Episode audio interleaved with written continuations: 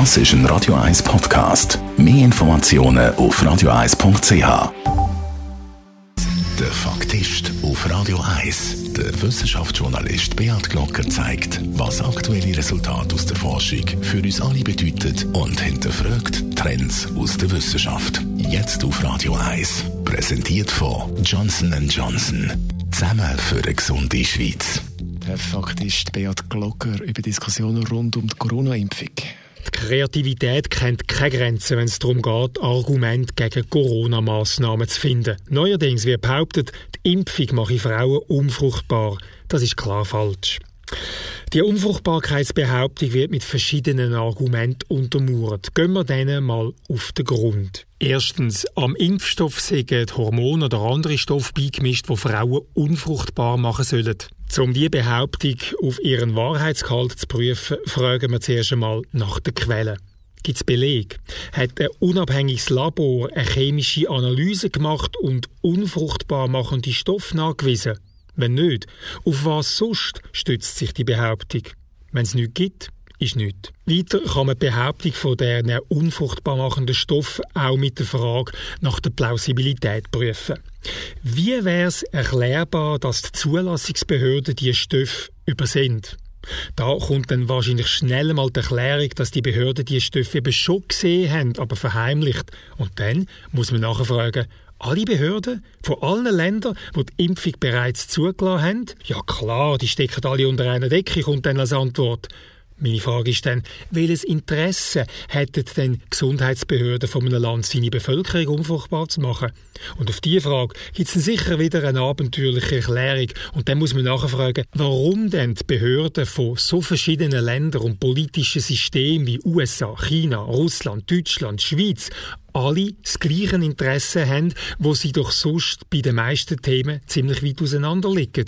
Und wer soll denn die alle koordinieren, wo sonst für internationale Koordination Jahre und viele Konferenzen nötig sind?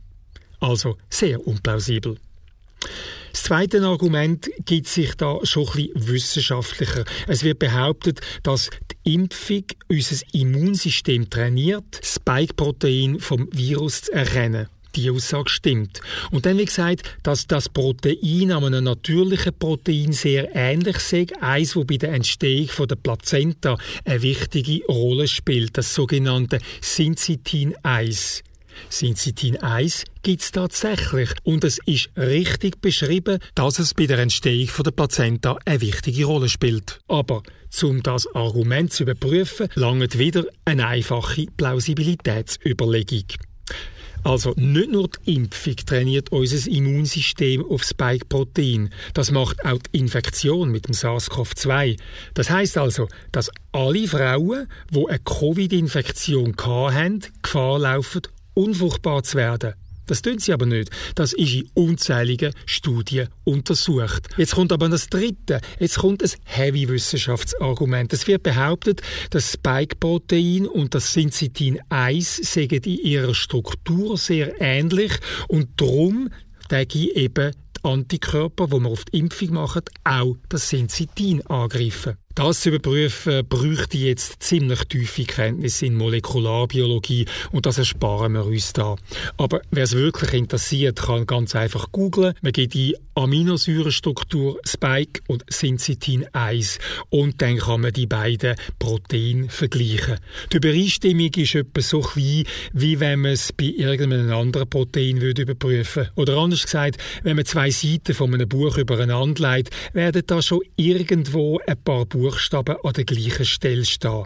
Also ist da die komplette Entwarnung, dass die beiden Proteine so ähnlich sind, dass die Impfung eine Plazenta-Bildung verhindern soll. Wer also ein Kind möchte haben oder plant, der muss vor der Impfung keine Angst haben. Der Beat Glocker ist der Faktist. Die Wissenschaftskolumne auf Radio 1. Jeden Dienstagabend am Viertel vor 6 Uhr.